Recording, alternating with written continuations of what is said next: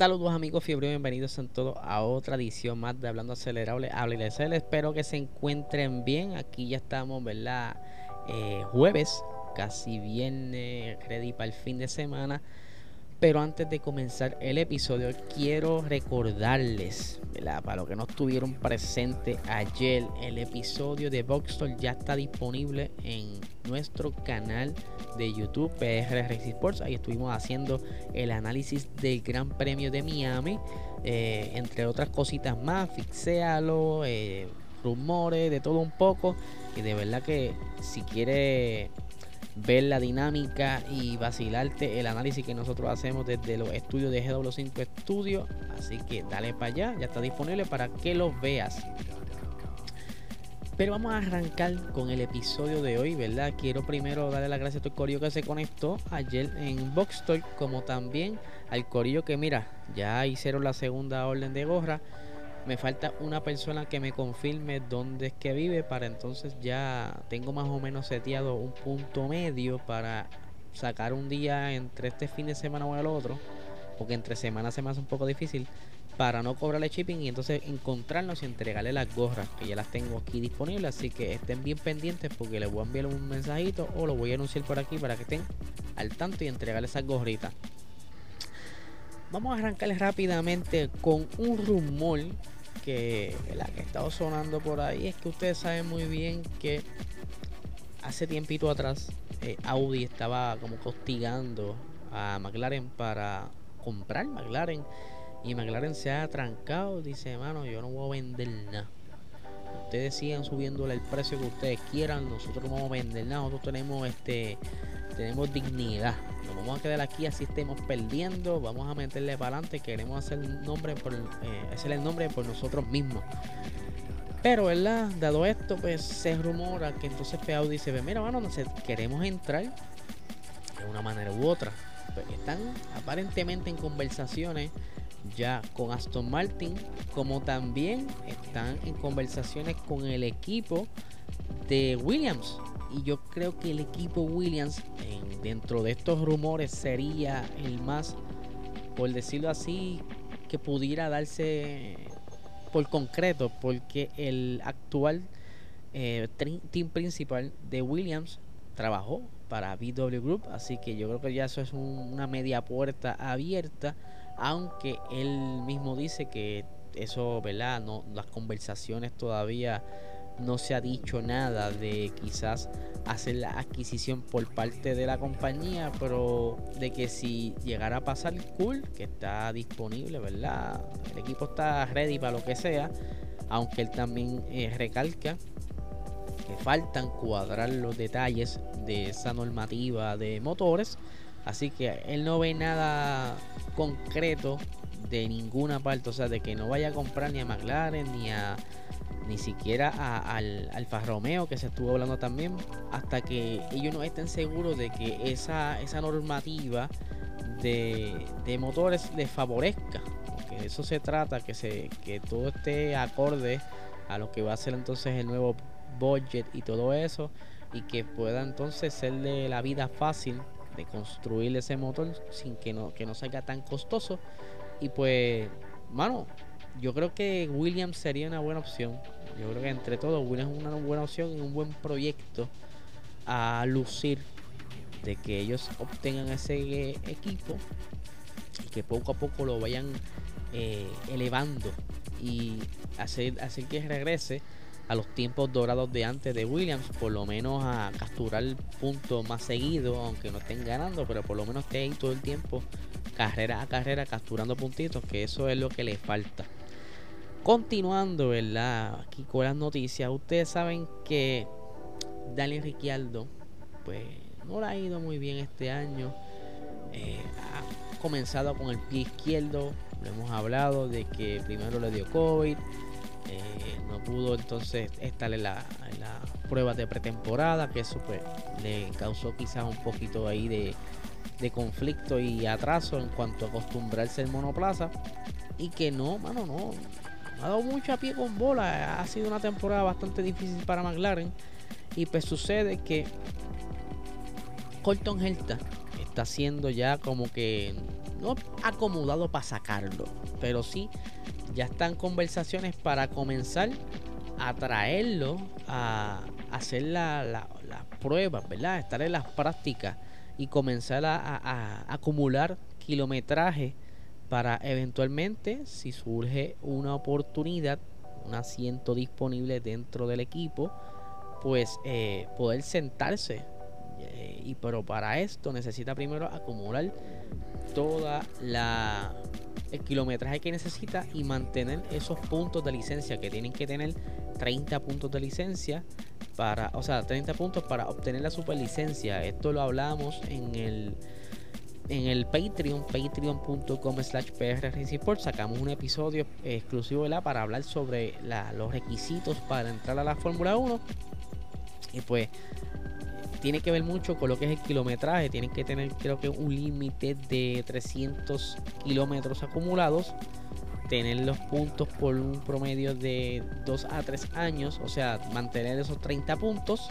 Y obviamente tener la bendición de la FIA. Porque tú puedes quizás tener los puntos, los kilometrajes. Pero si ellos no ven quizás como que eres un piloto digno de entrar a la Fórmula 1 y me refiero a la destreza, que no vaya a ser que tú entres y estés dando bandazos por ahí como le pasó a Nikita Mazepin, que yo creo que la, la FIA no va a volver a cometer ese error porque eso fue como que un traspié bastante feo. Así que, pero yo creo que Ricciardo sí está peligrando. Pero Colton Herta yo no creo que sea la amenaza directa.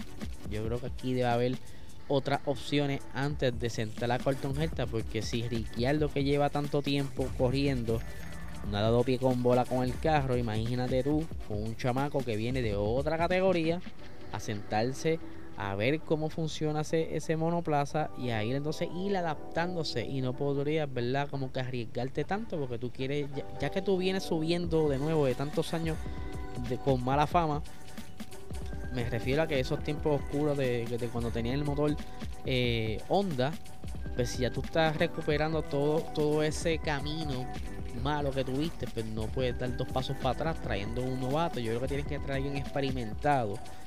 Y hasta un momento dado se habló de Fernando Alonso regresar, pero yo creo que eso está bien difícil. Sí tendrían entonces que ver cuál otras opciones hay en la parrilla que tengan experiencia para tener por lo menos dos experimentados dentro del equipo. Así que hablamos en Bookstore de una posibilidad, así que no les voy a decir quién pudiera sentarse ahí, pero, está difícil un poquito también, pero sí necesita Lando un, una persona como un veterano que también le dé un poquito de tips, porque Lando Norris aún así sigue eh, aprendiendo y no ha tenido nadie que le esté dando quizá un buen feedback. Daniel sí, ¿verdad? Obviamente, pero yo creo que más feedback le daba a Carlos Sainz cuando estaba con él y, aprendí un montón. A pesar de que Carlos Sainz no era tan. ¿verdad? Riquelme tiene más experiencia. Pero no sé, no sé, son cosas, ¿verdad? Que nosotros acá no estamos allá viéndolo de cerca cómo funciona la dinámica entre ellos dos. Y que si maybe ha aprendido más de Ricciardo que de Sainz, eso no lo sabemos, no hay manera de medirlo, no hay un examen, no hay nada, pero hay que ver, ¿verdad?, qué, va a pasar. Pero yo sé que necesita Colton Herta todo este tiempo disponible para poder sentarse. Y András Seidel estuvo mencionando de que ya va a estar entonces, en, eh, ¿verdad?, poniéndolo en agenda para los próximos meses. Estar por lo menos en una de las sesiones de práctica, ya sea la primera o la segunda. Todavía no tienen un calendario fijo, ¿verdad? No tienen nada seguro, o sea, al momento, pero que sí lo va a poner en agenda y tan pronto esté ready lo van a publicar, pero si van a ir adelantando, preparar su asiento para poder utilizar el monoplaza y también lo van a estar trayendo de vez en cuando para el simulador de McLaren para que vaya entonces familiarizándose con lo que es por lo menos la, parte virtual y ir con un la cuando se siente en ese monoplaza saber más o menos qué va a hacer. Así que vamos a ver qué sucede con esto y siguiendo la línea de McLaren. Ustedes saben que McLaren no ha dado pie con bola este fin esta fin de semana, no, sino todas estas pasadas carreras. Ha sido como que una lucha bien fuerte. Siempre estar como que remando y remando y remando. Y Lando Norris pues, ha podido conseguir varios puntos. Pero ha sido exprimiendo ese monoplaza al máximo porque lo que ellos apostaron este año pues no, le está funcionando y según ellos la aerodinámica ya está casi set que lo, lo que necesitan es un poco de power que Mercedes no ha podido dárselo. Eh, eh, Mercedes quien le suple el motor al menos que tengan algún problema que le esté quitando power alguna cosa mecánica ya sea algo externo el motor que lo dudo pero si necesitan más power tiene que ser Mercedes y está como que un poco apretado la cosa porque ya el motor no se puede tocar. Eh, se, se congeló hace varias semanas atrás y como que está un poquito difícil para que vayan poco a poco. Yo creo que tienen que apostar a, lo aerodinámico, pero tengo por aquí eh, las expresiones del señor Lando Norris y nos dice lo siguiente. Déjame sacar esta fotito de aquí. Vamos a poner por aquí las expresiones de Lando Norris. Dice, esperamos que podamos hacer más mejoras con el monoplaza. Es difícil saber exactamente lo que vamos a hacer a partir de este fin de semana. Estamos detrás de Mercedes y de Alfa Romeo, pero estamos en una buena lucha con Alpine y el Fatauri. Creo que es bastante sencillo eh, tenemos un ritmo decente. Solo necesitamos un poco más de potencia para llevar la lucha con los Mercedes y los chicos de adelante. Podremos estar contentos si lo hacemos. Obviamente Lando, como es el que está ahí exprimiendo ese carro, está exigiendo un poquito más para poder dar mejor la batalla. Y que, mano, de no llega, de no ser por Gasly, como bien dijo Guille, en Boxstore lo más probable él hubiera estado dentro de los puntos, aunque sea los puntos bajos, ya sea en la posición 10 o 9, pero lamentable no pudo ser así. Eh, yo creo que todavía hay tiempo para McLaren de recuperarse un poco. Ya hemos mencionado que el budget es un, un como una pared, un stop, un, un impedimento para estos equipos que están bastante atrás en la parrilla que tienen dificultades porque lo que vayan a fabricar tiene que caer dentro del budget sin que se pase, porque si no tendrían consecuencias al final de la temporada. Y que, mano, yo creo que era algo que era de esperarse, era un cambio tan abrupto en la aerodinámica que, ¿sabes? Era, era predecible que hubiera que varios equipos iban a tener dificultades.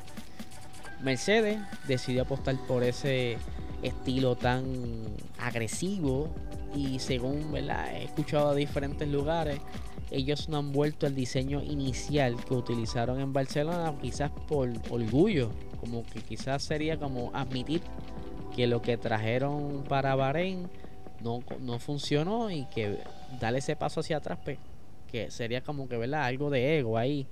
Pero mano, tú tienes que recordar que tienes un montón de auspicios que te están dando buen dinero que tienes una fanaticada que está esperando lo mejor de ti, que está esperando quizás que le des un monoplaza a Lewis Hamilton y a George Russell que puedan batallar por el campeonato y que quizás por apostar por algo demasiado extremo, pues estás pagando el precio y que ya para este año se te están como que cerrando un poquito a poco la brecha, porque en ese diseño que tienen ahora mismo está bien difícil seguir trabajando sobre él.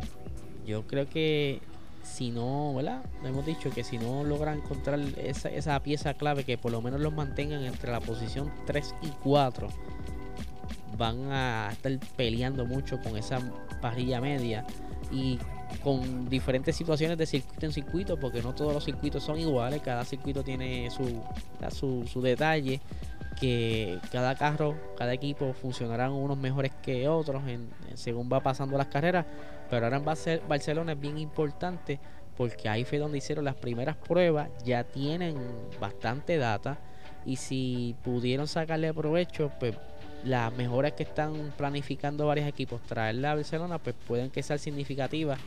Ferrari está pensando traer algo bastante grande y muy diferente a lo que ha traído todo este fin de semana.